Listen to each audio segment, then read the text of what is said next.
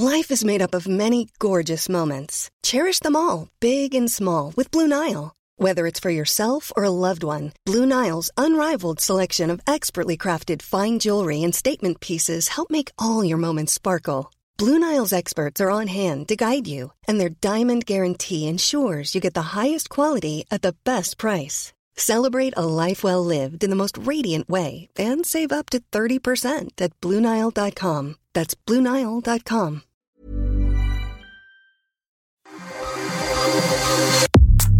Nada más por convivir. Política, cultura y ocio con Juan Ignacio Zavala y Julio Patán. Iniciamos.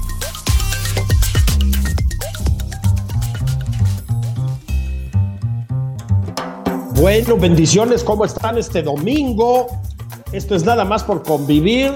Ya saben que los domingos me gusta invitar a gente muy inteligente, muy significativa en la vida pública mexicana, gente que se dedique pues a lo que sea, pero que lo haga bien o muy bien.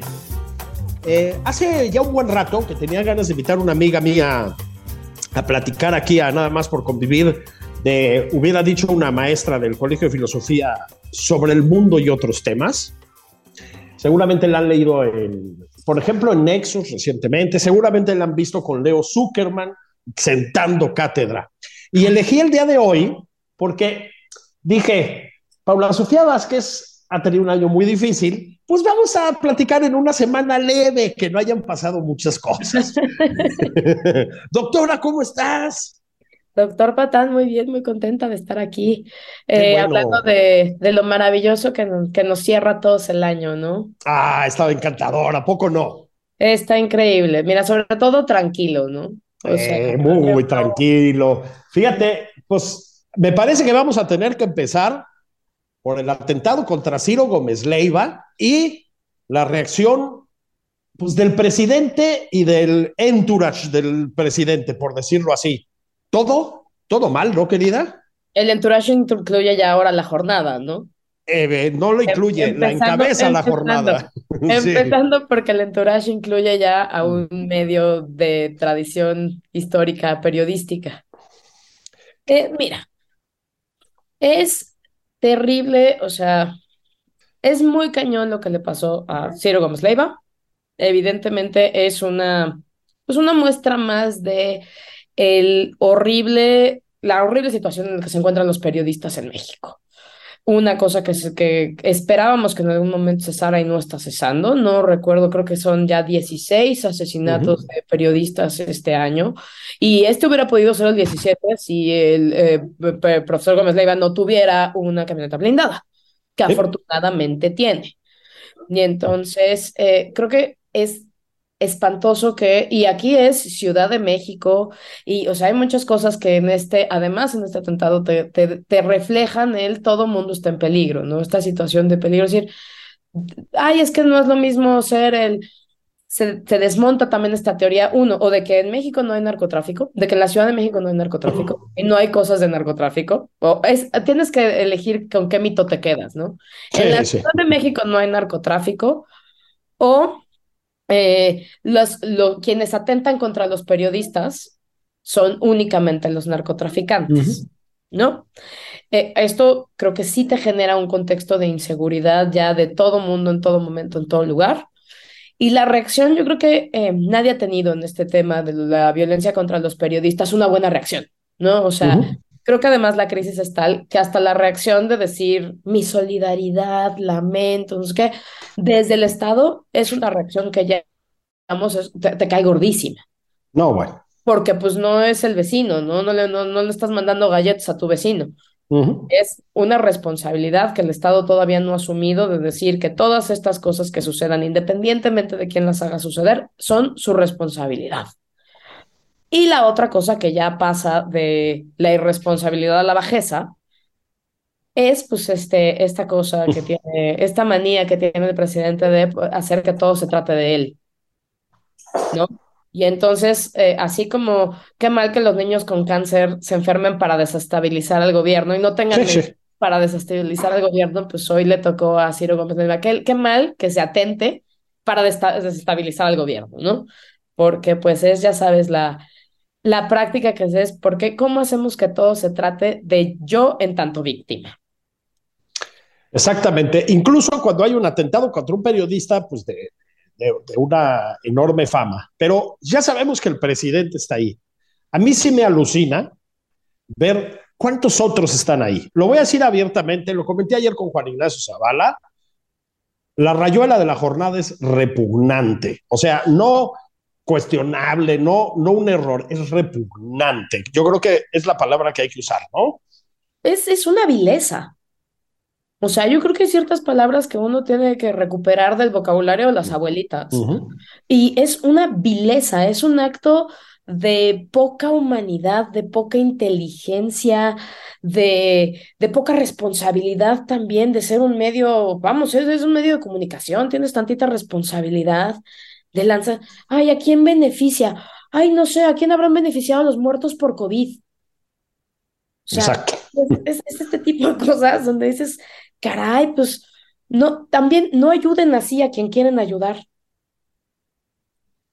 es que, a ver si estás de acuerdo, a ver si estás de acuerdo, es que la, la degradación, digamos, de la conversación pública o del discurso público, como lo, como, como lo quieras llamar, es así que va de escaleras para abajo, ¿no? No como cuando decían que iban a barrer la corrupción. Sí hay algo de eso. Es decir, por supuesto que el medio tiene ya que tener esa naturaleza, bueno, la gente que lo dirige, que toma las decisiones. Pero a ver, pues es que también hay un aval presidencial. Yo creo que hay que decir las cosas como son, ¿no? Mira, yo creo que el presidente, es más, el presidente siempre lo dijo, ¿no? La palabra convence, pero el ejemplo arrastra.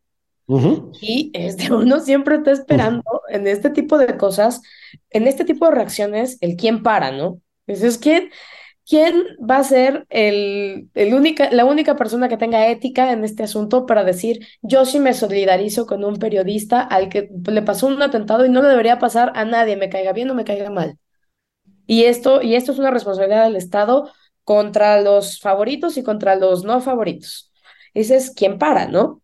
Y no, no, te vas dando cuenta que justo hay una como carta blanca a ser eh, ominoso, a mentir, a ser vulgar, a ser vil, a tener esta idea de que para los míos la justicia y la gracia y para los no míos ya ni la justicia ni la gracia, ¿no? O sea, ya ni la justicia secas, nada, ¿no? Para los otros nada, nada en el infierno. Y, y sí, evidentemente, pues yo creo que es, es eh, arrastra. En eso sí tiene mucha razón el presidente. Su ejemplo arrastra. Lo que no se está dando cuenta o no se quiere dar cuenta es a dónde está arrastrando a todo el mundo. Por supuesto hay que tener mucho cuidado y antes de que empiecen a decir tonterías, ¿no? en decir que hay una responsabilidad directa del presidente sobre el atentado y esas cosas que ya se han empezado a leer ahí. Tampoco es eso, ¿no? Ahora, pues sí creo, a ver si estás de acuerdo, sí creo, hablabas del ejemplo, pues sí, es decir, la violencia sistemática, continua, con recursos públicos, desde la mañanera, verbal, violencia verbal, pero violencia, pues a ver, crea un estado de ánimo, no sé, eh, puede dar la sensación de un cheque en blanco, es peligroso. Llevamos mucho tiempo diciendo que un presidente, un titular del Ejecutivo, no puede cargar contra periodistas, ¿no? Sí, yo eh, coincido. No, no hay que, no hay que pasar de una teoría de la conspiración de un lado a la teoría de la conspiración del otro, porque entonces uno termina siendo igual de chambón que lo que critica. Exactamente. Ahora, creo que había hace algunos años, cuando había gente que era claridosa y de pronto dejó de serlo, que, por ejemplo, cuando fue el caso de Ayotzinapa, tenían muy clara la idea de la responsabilidad del Estado por omisión. Es decir, igual y no son los que directamente le dijeron a las personas que hicieran algo, pero que sí fallaron en actuar en un montón de momentos que generaron que esto pudiera suceder. ¿No? Entonces yo me, yo me quedaría ahí, en decir, el Estado tiene una responsabilidad especial, específica, reforzada con los periodistas en este país. México tiene muchos años ganándose el terrible primer lugar, segundo lugar, oh, después de países abiertamente en guerra, ¿eh? O sea, después de Ucrania, Darfur, no, no, o sea, el único país con normalidad el país con normalidad donde más asesinan periodistas es México. No, o sea, porque los que nos siguen ya son países en verdaderos estados de guerra. Entonces, pues tienes una responsabilidad especial en un contexto democrático con los periodistas. y que no la estés asumiendo y que no solo no la estés asumiendo, sino que además te pongas a pensar a ti cómo te afecta que atenten a un señor. Pues ya es de, o sea, además de triste, ya pasa a, a cabronar, perdón por la palabra. sí, sí, sí, sí, sí, sí. Es así de, bueno, caray, ¿no? O sea, ¿qué, qué hace falta para que digas, o, para que entiendas que pues esta también era tu chamba, ¿no? Y que era una de las grandes tareas pendientes que se traen arrastrando desde hace muchos años. Bueno, y todo esto en el contexto de una, pues no sé cómo llamarle, reforma electoral. Es una reforma electoral, el famoso Plan B. Lo voy a decir, a ver, con un lenguaje tal vez demasiado elevado, académico y etcétera. Ya nos cargó el payaso. Esa es mi sensación, no sé si la compartes. Sí, mira, Además, es una reforma en la que ya nos cargó el payaso a todos, incluidos a ellos. Mm. Eh, me cuesta mucho trabajo entender de los contenidos de esta reforma qué beneficio obtienen del caos. Porque en la eliminación de las 300 juntas distritales es básicamente quitarle el corazón al Instituto Nacional Electoral. Así es es la, haber creído que eh, los consejeros eran lo más importante del Instituto Nacional Electoral, es entender poco cómo funciona. No, o sea, en realidad el Instituto Nacional Electoral es toda esa gente que está en territorio, que conoce sus territorios y que ayuda a hacer la función principal del, instituto, que es organizar la elección en su punto más bajo, que lleguen las boletas, que tu crayón no se borre, el mito más este, utilizado en el tema electoral, que tu crayón no se borre, que se instalen a tiempo las casillas, que tus eh, funcionarios, que son tus vecinos, estén capacitados. Todo eso, que es cómo se organiza una elección, que además es una cosa de logística súper complicada, que al Instituto Nacional Electoral le sale perfecta. Así es. Tenemos instalaciones de casillas en zonas donde altísima conflictividad social, y el INE logra instalar sus casillas, el INE logra que las jornadas se hagan en paz, el INE, o sea, estás, estás desmantelando eso, ¿no? Y dices, ¿y eso cómo, en qué beneficiaría incluso al partido del gobierno? Digo, nada más recordando, así, dos puntos, ¿no? Se quieren quedar con el padrón, los que no pudieron hacer un padrón de beneficiarios. Sí, sí, sí. También estamos hablando de unos, o sea, le está, ¿a quién le estás entregando el asunto, no? Dices, dijera, se lo estamos entregando a unos maquiavélicos competentes, pues hay otros motivos de preocupación. Pero aquí los motivos de preocupación son de verdad el no pueden. O sea, no estamos siendo eh, mala onda. Estamos basados en los hechos asumiendo que no pueden organizar una elección crearon un, un problema en el abasto de medicamentos que no han podido, eh, que ellos generaron, ¿eh? No es ese problema, no existe. Así es. No viene derivado del neoliberalismo. Ellos se crearon un problema de abasto de medicamentos que no han podido solucionar en tres años. En tres años un problema de logística, que además si uno le metiera tres pesitos, pues te contratas una empresa de esas especialistas en logística Así es. en el asunto. Pero bueno, no les ha dado la cabeza a todos los miles de funcionarios que tienen involucrados en el tema para solucionar un problema logístico que ellos crearon. No entiendo de dónde pretenden, sin el expertise de los que tienen ya las juntas, que el servicio profesional eh, electoral que tiene años, eh, gente que entra a los 18, sale a los 50. Sí, sí. Es toda, sin, sin esa expertise, otra vez vuelven a cometer el error, el pecado de la soberbia de decir, nosotros sí podemos con eso. Y entonces, pues desde ahorita podemos decir, tú vas a confiar en los resultados electorales de boletas que no llegan, cosas que no se entregan a tiempo, eh, capacitadores de gobierno de la República, eh, flyers. No, tú vas a confiar en que los resultados, o sea, aparte no tocan partes importantes de la ley electoral, ¿no? Como la, equidad, la no es que sí la trastocan, pero la realidad es que los principios constitucionales ahí siguen, ¿no? Entonces decir, bueno, este, los mismos que me vinieron a capacitar, que son servidores de la nación, me entregaron este, propaganda a favor de Morena. Este, pues eso evidentemente anula las elecciones. O sea, con las reglas que tenemos ahorita te anulan las elecciones.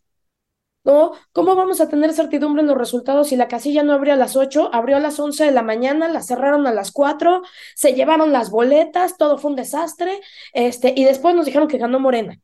Pues igual y sí. El problema es que en ese contexto ¿cómo les vamos a creer? ¿Cómo le vamos a creer a sus propios resultados? Y la otra cosa que me parece una joya, joya, joya, joya, porque yo ahorita estoy terminando de escribir junto con Tito Garza un libro sobre el Partido Verde, es el baile que les mete el verde. No, bueno, se las dejó ir, perdón. O sea, sí. pero, es que ahí te das cuenta lo que es ser un bandido profesional y un bandido amateur. Oh, sí. O sea, decía eh, Chucho Murillo Caram que hasta para, hasta para hacer las cosas mal hay que mm. hacerlas bien. Sí, sí. Y, te das cuenta que hasta para hacerlas mal son malos, ¿no? O sea, que les hayan metido el baile de la cláusula de la vida eterna y que además los tengan muy agarrados, porque la realidad es que sin el verde no juntan para pasar las reformas. Exactamente. Y entonces, pues que los tengan agarrados y entonces les vayan a tener que transferir votos y entonces esto vaya a ser una crisis de constitucionalidad o no. Ya los del verde decidieron que entonces bajan su cosa, pero entonces la aprobación de la reforma se va a febrero. a febrero, es que son espectaculares. O sea, El verde es nuestro antihéroe. Gracias, sí, sí. te odio verde por quererte dar vida eterna, pero te amo verde porque gracias a ti esto se va hasta febrero. Exacto. Es que fíjate, eh, cuando hablamos de las pulsiones autoritarias de este presidente y de, digamos, del aparato que lo rodea y etcétera, ok, va. Lo que digo yo es menos mal que no son rusos o alemanes, ¿me explicó? Porque entonces sí estábamos en un problema. Son chafas, son mal hechos, son atolondrados, son ignorantes. A ver, es grotesco comprobar que efectivamente un porcentaje alto de los senadores que estaban ahí no leyeron lo que aprobaron. No es un lugar común. La iba a leer. Pues sí. 300 pues páginas salidas de un día para o sea, una cosa de más de mil páginas salida de un día para otro. Dices, ¿quién la va a leer? Sí. No recuerdo, no me he podido todavía acordar del caso. He tratado de hacer memoria todo el tiempo, pero yo recuerdo que hace algunos años una Suprema Corte echó para atrás una reforma diciendo que el proceso de aprobación había estado viciado. Y dentro de esas cosas de vicio en el proceso de aprobación era haber dicho justo eso. Es, les dieron el dictamen en la mañana, en la tarde se aprobó, evidentemente nadie tuvo chance de leerlo, de discutirlo, de no sé qué, y entonces pues estamos hablando de una violación al proceso parlamentario y se echa para atrás. Y lo único que dijeron es, pues, regrésenla y háganlo bien. No sé si esta Suprema Corte tendría eh, en la altura necesaria como para hacer ese tipo de cosas, existe ese precedente. Y sí, dices, pues, ¿qué tanto puedes votar informado si te dan a leer mil páginas? sí. y aparte nosotros los mexicanos que pues no te leías mil páginas en un semestre. En una vida, en muchos casos, ¿no? si no te, te, daban el Quijote a leer en un semestre y, terminabas con el resumen express en Wikipedia porque evidentemente no lo ibas a leer. En un semestre, bueno, ahorita. Imagínate la redacción, o sea, la que escribe bien ahí entre el chairismo es Sabina Berman, pues estamos en problemas, ¿no? O sea, de verdad, a mí sí me interesa, por ejemplo, saber las razones, ¿no? Porque veo, veo los, veo los eslogans, ¿no? Auténtica democracia, que además yo de verdad sí tengo un, todo un trip en por qué creen que lo auténtico mexicano es lo mal hecho. Ah, sí. que lo popular es lo mal hecho. O sea, es, eh, el otro día platicábamos de todo el tema de arte popular, ¿no? O sea, el arte popular no es mal hecho. El arte popular al revés, no es una delicadeza, de un cuidado, de una, de una ideología, una cosmogonía atrás, es una cosa, es un proceso complejo, delicado, fino, el resultado es espectacular. Ese eso, eso debería de ser lo que tú entiendes por popular. Ah, no, lo popular aquí es la falta de ortografía, el typo, la vulgaridad. Oh, sí. Este, y entender que la democracia auténtica es la democracia que no está sofisticada con cosas como teoría o números, ¿no? Sí, sí, sí. Es, es como la, la, democracia polivoz, ¿no? O sea, en el, en el sentido de lo que parodiaban los polivos, ¿no? no de lo que hacían. Es la democracia de Don Epi. Eso. La democracia de Endemol es, este, llame ya, vote, le damos un cupón para una pizza y entonces, este, vamos a, vamos a ver quién aplaude más fuerte. No, porque esa es la democracia auténtica, es que la gente venga y nos aplauda como si estuviéramos en bailando por un sueño y nos digan, este, que el que se le escuche el aplauso más fuerte, ese es el que debe de quedar, ¿no? Esa es su idea de, democracia auténtica. Mesa que más aplaude, sí. Exacto, sí, sí, sí, Es, la mesa que más aplauda, le mando, le mando al candidato. Sí, sí, sí, sí. Y, se nota desde su mecanismo para, para definir candidatos por encuesta, ¿no? ¿Quién es? Pues al que más le aplaudan. No sé quién es tocar el que más le aplaudan. No importa los más, que más le aplaudan. Es, son una absoluta gozada. Te voy a pedir que en la segunda parte hablemos un poco del Partido Verde, porque me parece que no le hemos dado la atención debida a ese partido. Pero antes de que hagamos eso, porque yo creo que requiere un poco de tiempo, sí me gustaría que habláramos de otro, caray, viejo lobo de mar, Monreal. ¿Tú cómo la ves? Nos la aplicó, ¿no? No, yo creo que, eh, yo creo que ahora sí eh, le quedó corto el truco. Mm, ok. O sea, siendo que ya ha demostrado no una, sino 50 mil, cada vez que parpadea nos quiere demostrar la, la, fuerza que él tiene y le quiere demostrar al presidente ahora sí que lo que es tenerlo y después perderlo, antes de perderlo. Pero es como la novia que, que se pone guapo un día antes de cortar para que te des cuenta, cuando ya sabe que la van a cortar. Sí, sí, sí. Para que te des cuenta lo que te estás perdiendo, ¿no? Entonces, esa es mi estrategia. Pues Monreal ha, ha jugado todo el tiempo a, look, mírame, quiéreme, valórame, ¿no? Sí. Y, y por el otro lado, pues se ha vuelto, al final quienes lo han querido, lo han valorado y lo han aquilatado un poco más, es la oposición. Sí, sí. Y creo que este voto de yo voto en contra en conciencia, pero no movilizo absolutamente nada, tendiendo, dejándonos a todos clarísimo la capacidad que él tiene para movilizar. Es, yo, o sea, yo no creo que deje conforme a nadie. O sea, como para, para enojo del presidente no te da, porque al presidente no le importa Monreal y se lo ha demostrado 10.480. Ah, mil veces todos nos dimos cuenta que hizo una cosa muy tibia de decir, ay, yo, no, yo voto en contra, pero como si su voto único sirviera para algo. Claro. Yo voto en contra y entonces voy a convencer a mis amigos. Bueno, pues dale, no se están ganando las votaciones por muchos votos, ¿eh? Uh -huh, las son de 15 votos, 16 votos. Sí. Y entonces hubieras podido decir, no voy a juntar a mis 69 senadores que firmaron a, apoyándome con lo de Laida Sansores, pero pues pon tú que sí te voy a juntar unos 10 y que se Claro. pierda por dos. Y entonces sí, tu, tu votito de, de Monreal sí pesa un chorro. Que se pierda por dos votitos, que esté final, final de fotografía. Pero pues esta tibieza de siempre sí quiero, sí quiero que, todavía quiero que me quiera el presidente, Sí, sí, sí. me dan ganas de mandarle unos cursos de autoestima. Y lo peor es que ya dio el paso en falso y esa me parece que no se la perdonan. Déjame, si quieres, querida, hacer pausa y volvemos a hablar maravillas del Partido Verde, ese colectivo de, de Ese finísimas de personas. Sí, Portento son de exquisitos. Ahí venimos, estoy platicando con la gran Pauleta, como la deben conocer ustedes en Twitter.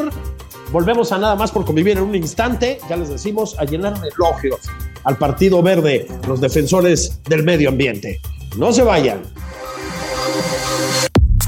Esto es Nada más por convivir, una plática fuera de estereotipos con Juan Ignacio Zavala y Julio Patán. Regresamos.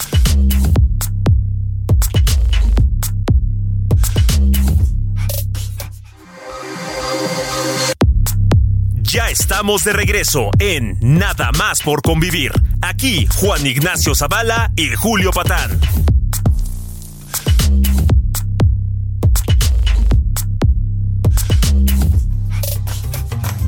Estamos de regreso nada más por convivir en su edición dominical, este programa tan, tan gustado en, en tantas latitudes. Aprovechamos para mandar un abrazo allá a Brasil, porque nos oyen en Brasil, pero bueno, a Alemania, a Japón, a Palacio Nacional. Sabemos que el presidente nos, nos mega quiere, nos quiere muchísimo el presidente. Señor presidente, un abrazo, un abrazo de parte de su de su servidor, Julio Patán, y me voy a permitir decir que probablemente también de mi invitada de hoy, Paula Sofía Vázquez. Doctora Vázquez. Dígame, dígame. No, no me diga doctora Vázquez. No, no, no.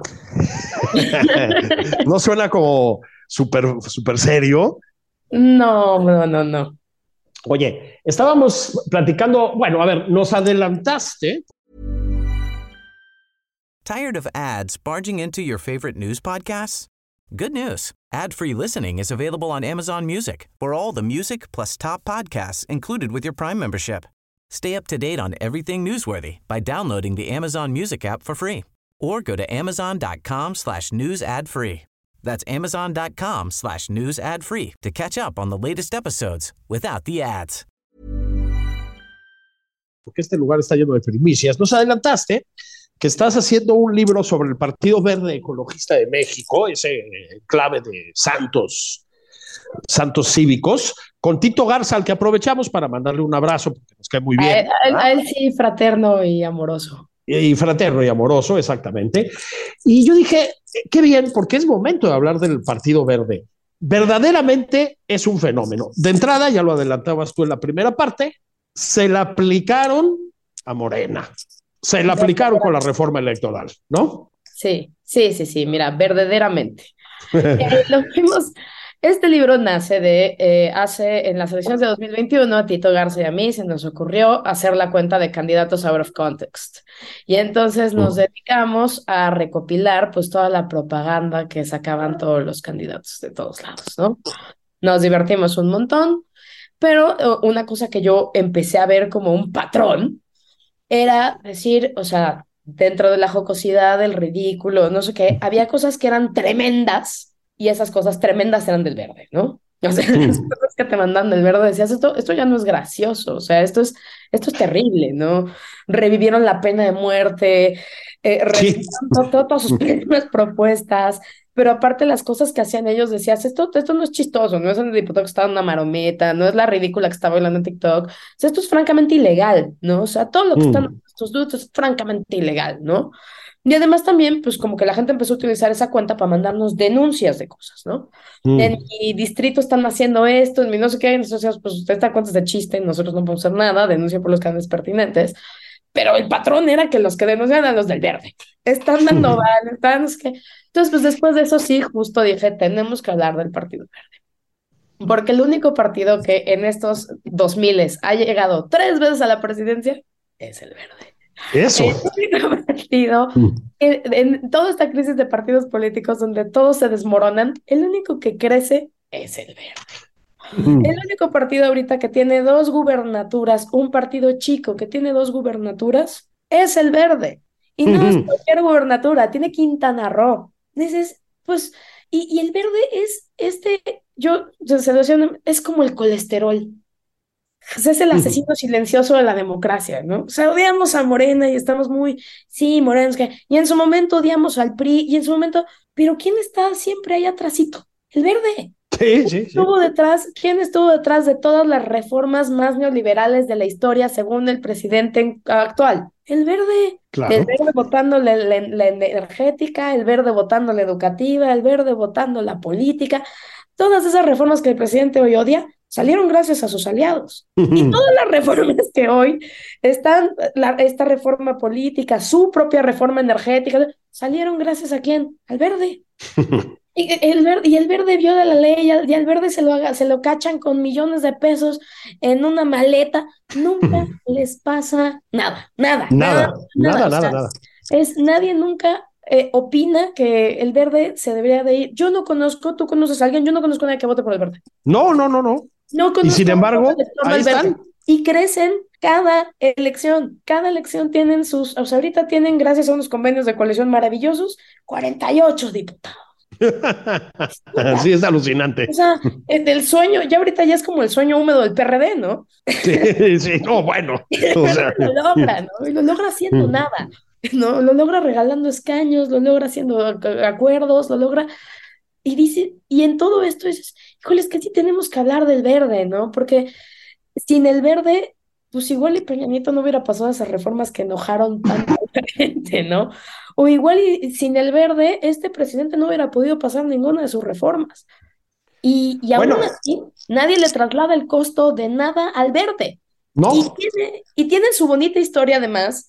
Es, es una historia de novela. Tiene escándalos de la famosa defenestrada de Cancún que se les cayó de un... Claro tiene eh, vínculos con la mafia rumana, tiene acusaciones de fraude y lavado de dinero en Estados Unidos, tiene un candidato y ahora gobernador que se decía públicamente que tenía vínculos con el crimen organizado, tiene escándalos de corrupción por millones, tiene y aún así el verde sigue, se le, o sea, todos se van a dormir muy tranquilos a, a la cama porque nunca les pasa nada. Bueno, en el, en el colmo de cinismo han hecho negocios con terrenos de zonas protegidas, el verde, es decir, ya es como el colmo, ¿no?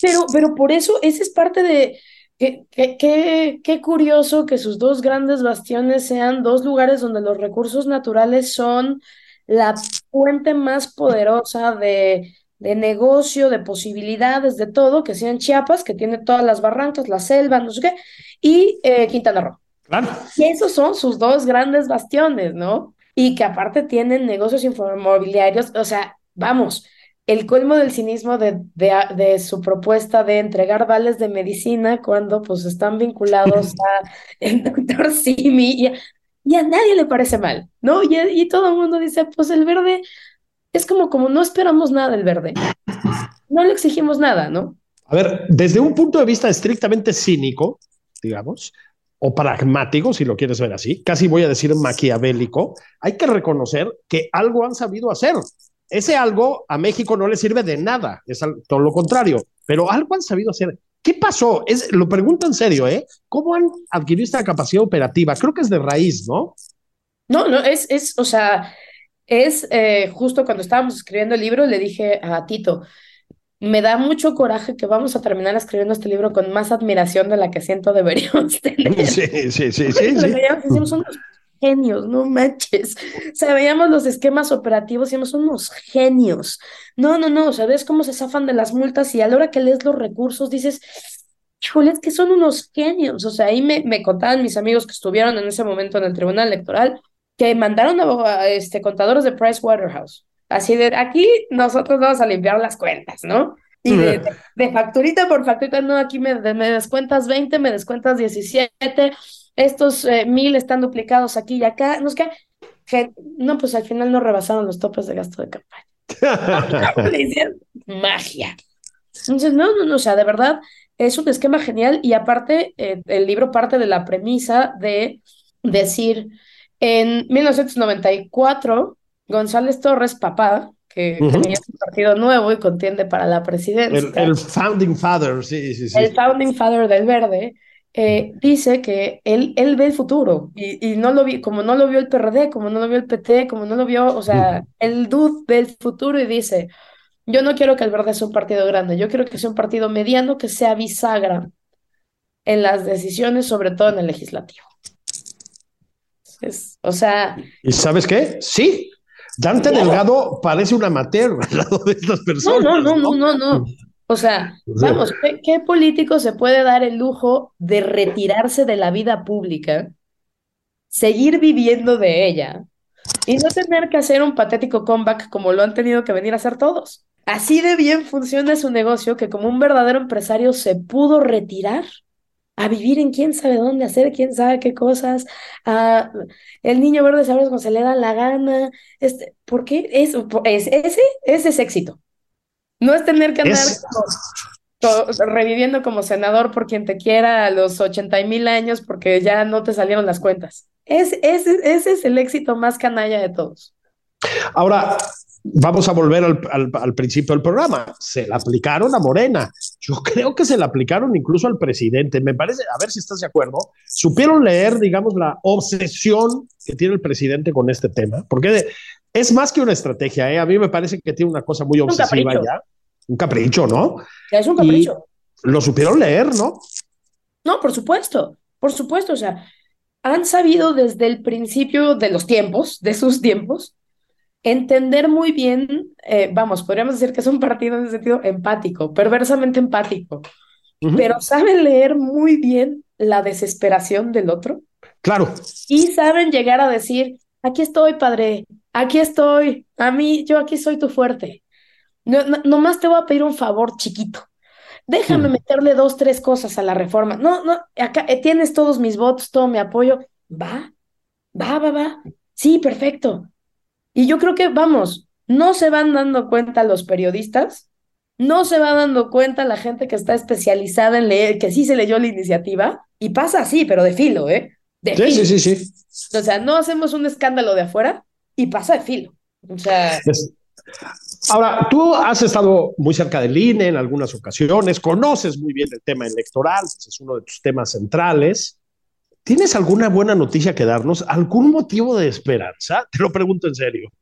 Yo creo que hay eh, pequeños motivos de, De esperanza, mira, mi principal motivo de esperanza es que el INE se ha vuelto la, pues el estandarte de batalla de un montón de gente que normalmente no se entera, no le importa, no, eso me parece que puede ser, así como ha sido en otros momentos, otros temas, un vehículo articulador de una oposición que va más allá de lo partidista, que es más dentro de la que lo partidista cuenta poco, pero pues que ahí está, ¿no? Y que está dejando de estar como estuvimos todos estos, todos estos años, que yo creo que un poco abrumados. O sea, pasaban tantas cosas que decías, esto, no, pero esto, pero, o sea, ya en algún momento yo creo que todo el mundo se abrumó. No, o sea, hubo un momento en que dijeron, ya, o sea, que pase esto, que se pasen los tres años, o los cuatro años que faltan, ya, nada más Diosito, please, que se acabe esto y ya. Creo que esto ha sido como un tema en el de decir, es que con esto ya no van a ser tres años, man. Si les damos chance van a ser 20 y entonces ahí sí vamos a despertar. Entonces, eso me parece una, una buena noticia. La otra buena noticia es eh, que sí lograron bajar una que otra cosa de la reforma que era muchísimo peor, ¿no? O sea, de las cosas que se proponían que, que eran verdaderamente ominosas, como vamos a desaparecer la sala especializada del Tribunal Electoral. ¿Por qué? Pues básicamente porque no sabemos qué hace, ¿no? no nada quitarla, sí, sí. no importa, ¿no? Este, digo, de la reforma política que se presentó, que presentó al principio el presidente, pues sí le, le, lograron quitar cosas como la estupidez de los consejeros electorales por, por elección popular. No, bueno. Siendo el presidente, ¿no? Pero sí hubo varias cositas que, que lograron, que lograron bajar. Y ahora, pues esto no se acaba hasta que se acaba, ¿no? Eh, gracias al verde, uno nunca pensaría que diría eso, pero pues gracias al verde, pues sí. la reforma se va a febrero. Bueno, es un, es un margen para diseñar una estrategia, para diseñar una contraofensiva, para pensar por dónde nos vamos. Porque ya decíamos, la otra es la Suprema Corte. Y híjole, perdonen nuestro escepticismo, ¿no? ¿Cómo la ves? No, no, no. Este, yo creo que la Suprema Corte pasa por su peor momento, ¿no? O sea, de, de lo que han sido los últimos 20 años de justicia en México, híjole, sí sí pasamos del garantismo al narcisismo, ¿no? Sí, sí. sí, sí. Entonces estamos viendo una, una idea de, de, creo que sí pasamos de la noción de, de el juez debe de hablar por sus sentencias al juez debe de hablar por sus TikToks. Sí, sí, sí, sí. Pues hay una, hay, hay, un bajón de nivel ahí, ¿no? Del un que, poquitín, ¿no? Sí. No podemos, o sea, podemos, podemos, tenemos que hacernos cargo de que, este, pues, del Saldívar que hizo ese proyecto de investigación de la guardería ABC, que era fenomenal, donde deslindaba responsabilidades, donde a Saldívar diciéndonos que no puede dormir porque necesita que llegue el álbum de Taylor Swift. Exactamente. Hemos visto una transformación que no es precisamente para mejor, ¿no? Y pues de un ministro Ortiz Mayagoita, que mira que era un ministro súper conservador, que sí, sí, estuvo sí. en contra del derecho a decidir, que estuvo en contra del matrimonio homosexual, que estuvo en contra, pero que era de una solidez jurídica que uno podía decir, bueno, o sea, uno puede no coincidir, pero hay una, una, vamos, un análisis jurídico a partir de una ideología que es sólido, que es constitucional, que es versus eh, lo que estamos viendo con Yasmín Esquivel, con Loreta, que sí dices, hijos manas, o sea, o ya mejor eh, allánense, ¿no? O sea, ya salgan a decir que lo que diga el presidente, porque es, doloroso ver que ese tipo de perfiles está en la Suprema Corte y más aún que ese tipo de perfiles están perfilando para la presidencia. Bueno, exactamente, porque ese es el paso que sigue, ¿eh? Acuérdense que cambiamos de presidencia de la Suprema Corte. Oye, es que no solo la Suprema Corte mexicana está en crisis, yo creo que podríamos vernos, a ver si estás de acuerdo, en el reflejo gringo. Donald Trump logró colonizar la Suprema Corte y así están las cosas en Estados Unidos, ¿eh?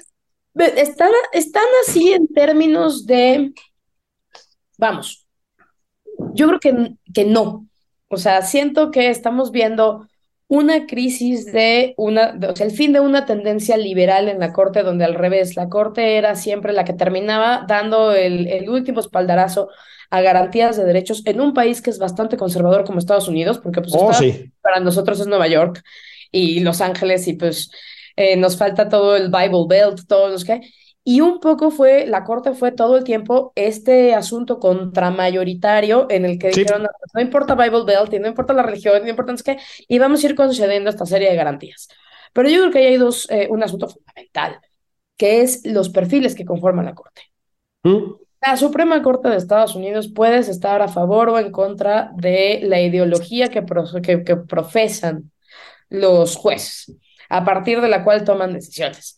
Ahí lo que Trump fue genial, este mente estratégico, fue en poner eh, jueces que iban, eh, estaban a favor de su ideología, pero ojo, ni de él de lo personal, que esa es una diferencia sustantiva aquí, en la que, por ejemplo, la señora Mosa tiene un gravísimo conflicto de interés, o la propia Loreta tiene un gravísimo conflicto de interés porque sus maridos tienen vínculos directos con el presidente.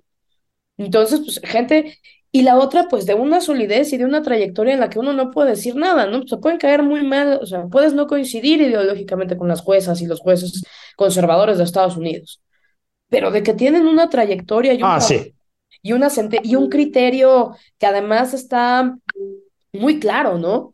Sea, un criterio claro en sus decisiones está. En cambio, aquí lo que ves es que si mañana el presidente se cae de, se, se, come una madre rebanada de pizza, le crece una conciencia y se levanta diciendo voy a quitar todo el asunto de los militares, estas van a votar como diga el presidente. No hay ningún tipo de ideología atrás, no hay ningún tipo de, de, criterio, no hay nada, nada. O sea, y con las mismas cosas chambonas con las que avalaron la militarización, con una mismo set de cosas chambonas, van a estar a favor. Sí, Sí, desde luego, claro, claro, claro, ese es un matiz muy importante. bueno, no es un matiz, o sea, es un matizote muy importante. Allá hay gente con una solidez, sí. O sea, horrenda, pero solidez. Sí, sí, sí, sí. Y que tienen otros problemas. Por ejemplo, que allá el cargo no se acaba. Sí, exactamente. Y entonces, este, you're pretty much stuck with it y lo único que tienes que esperar es que, pues, a mandarles hamburguesas para que los mate el colesterol, porque no tienen mucho de dónde hacerse, ¿no? Ese es, ese es, uno de los problemas que tienen allá, ¿no? O sea, que una vez que está conformada una corte conservadora, cambiarla no es como aquí que pues nada más te sientes esperar. Sí, definitivamente. Ahora, de la solidez, mal que bien, a ver si estás de acuerdo, tú que también conoces los asuntos de por allá, de la solidez de, los, eh, de las instituciones americanas, porque la tienen, pues se deriva que creo que han logrado frenar a Trump, y no es poca cosa, ¿no? Sí, yo, mira, yo siempre he admirado mucho de la política estadounidense, no la limpieza, porque evidentemente... No, no. O sea, la política es, es como el sexo, ¿no? Es, es, bueno si está hecho sucio, ¿no? Sí, sí, sí. Solo jala si es sucio, ¿no? Sí, sí, Entonces, eh, en ese sentido, pues, todas tienen su, su grado de, de mugrita, ¿no?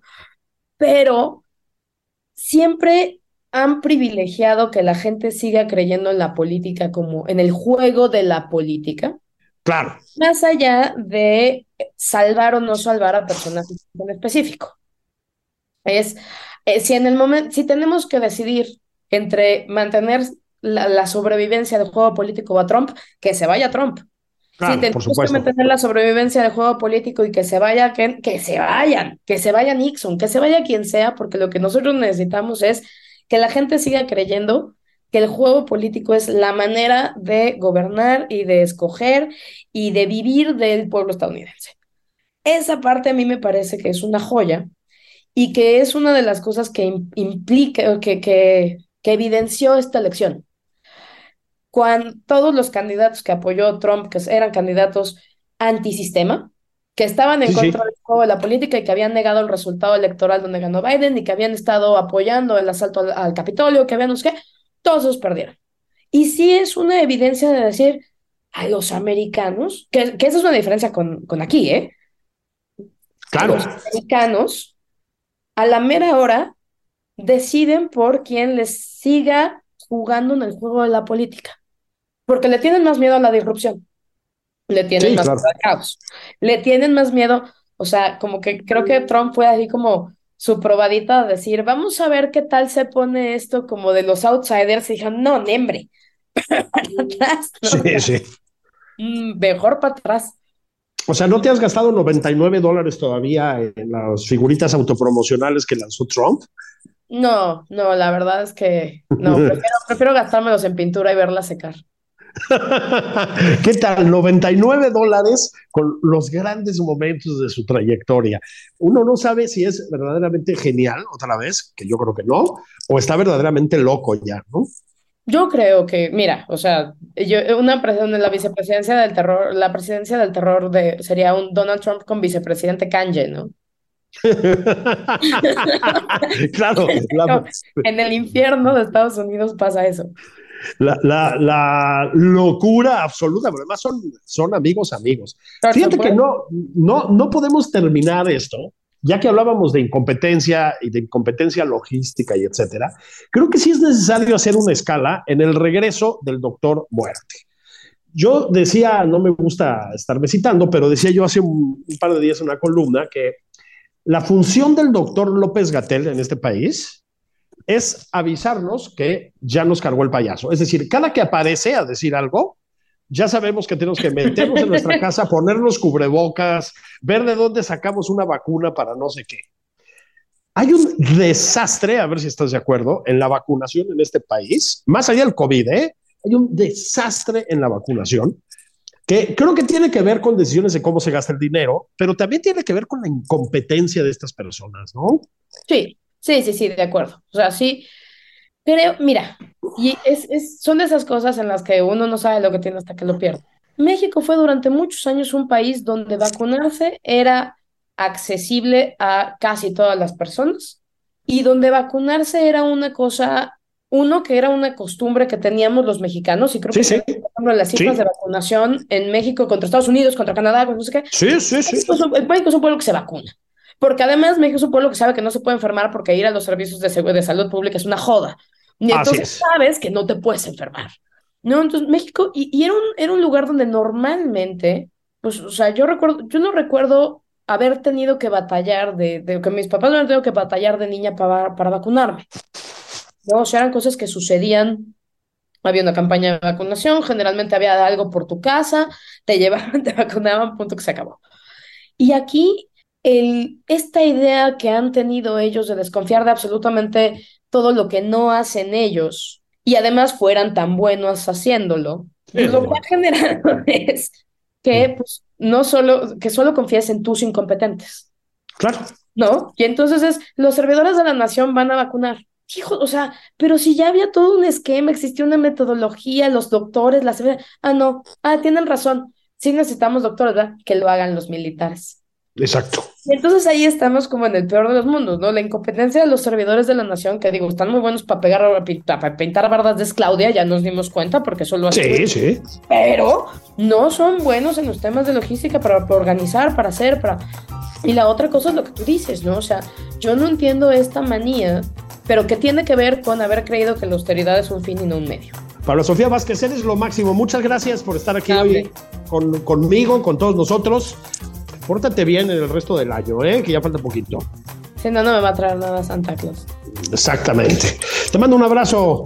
Un abrazo, Julio. Muchas gracias por todo.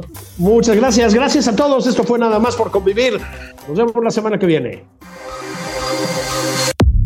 Esto fue Nada más por convivir, el espacio con política, cultura y ocio, con Juan Ignacio Zavala y Julio Patán.